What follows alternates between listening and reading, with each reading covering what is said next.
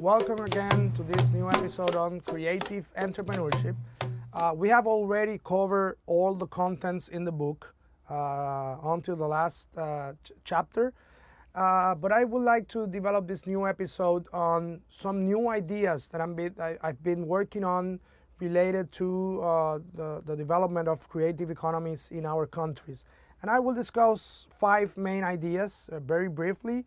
Uh, and most of them are oriented to universities and people who are developing education for the creative economy, but also uh, people who are related to uh, public policy for the creative economy.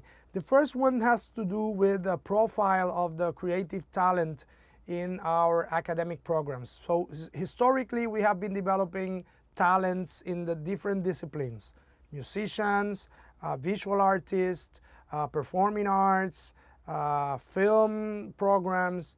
But I think that most of the program are oriented to the inputs.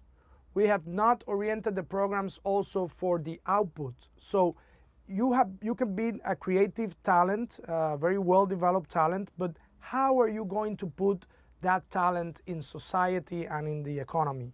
So maybe it's going to be through experiences, it could be through cultural tourism, it could be through the audiovisual or film industry, no matter if you're a musician or, or, uh, or a performing arts, uh, performing artist. Uh, it could be through the digital economy or maybe it, uh, it could be through uh, social well-being industries as uh, social development, social innovation, community development, education. So those are the, the, the outputs. So academic programs should balance an input-output approach for creative, uh, for, for, arts and creative programs. So that's what I call uh, the creative professional which is a professional that will have the talent development, but also the output of the industries and activities that will help them put the, his talent or her, her talent in society. So remember, creative professional is an, is, a, is an advice for developing academic programs. The second project or advice is how students from creative and art sectors could develop a, a powerful portfolio before graduation. I've been using a tool uh, in courses related to creative entrepreneurship um, that, that is called the four P's. Uh, and, and the four P's are products that the students should develop before graduation, and it should be products with uh, increased complexity from year to year.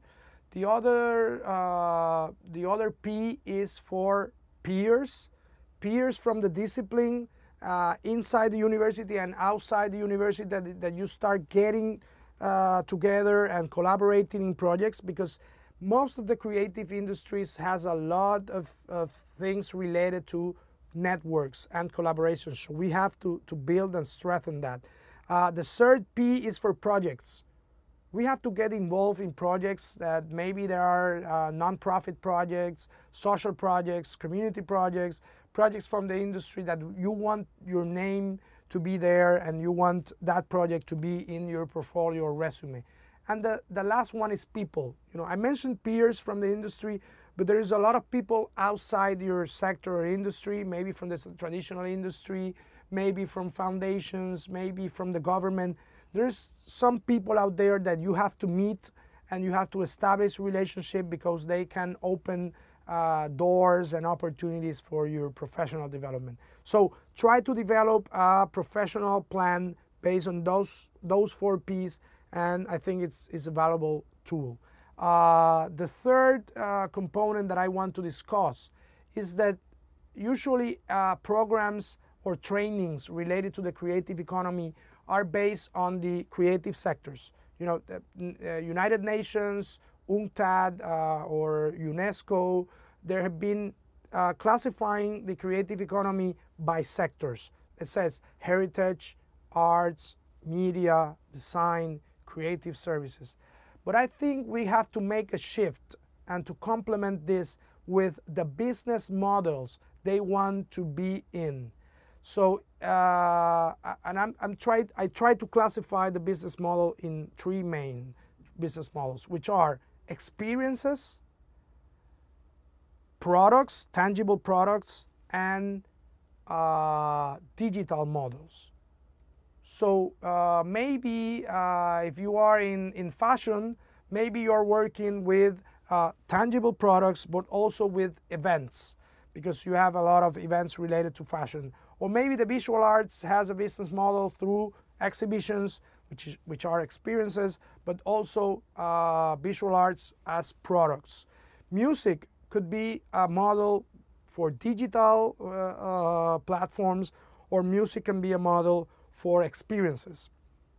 But also, it could be products. So, again, it's not the same if you have uh, a project for each of the business models. So it, it, there are different trends, different trends in terms of how the industry produce. So it's very important that we put some emphasis on the business models beyond the traditional sectors we are trying to work in. Because maybe in terms of products, craft, music, visual arts, and uh, industrial design, maybe they have some things in common in terms of the business model if they are oriented to tangible products, even if they are different uh, creative sectors. So let's try to think in the business models beyond the creative sectors. Now, the, the, the four advice or project that I've been working on, it is related to creative cooperation. So one of the main challenges of the creative sector is that we have a lot of nano enterprises micro enterprises, and then we have multinational and, and big conglomerates uh, of multinational companies most of the time or digital platforms that controls most of the distribution or marketing or commercialization of creative products. So we don't have nothing in the middle.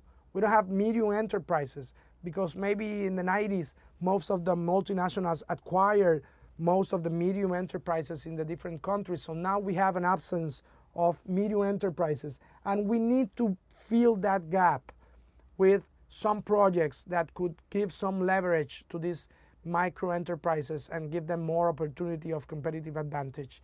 It could be cooperatives, it could be collective brands, it could, it could be uh, strategic alli alliances between uh, cultural and creative entrepreneurs, but we, we need to put more emphasis on creative cooperation in terms of formal structures to be competitive in our different countries or region.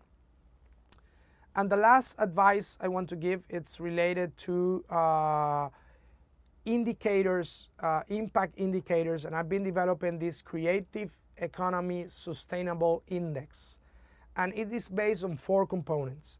The first component is economic impact, and that, that's the, that, those are the traditional indicators contribution to, GDP, to GDP employment, uh, exports, and usually that's the main indicator that we're using. But what I'm saying is this is one of four.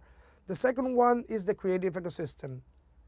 Decentralization uh, indicators, uh, diversification of the creative sectors.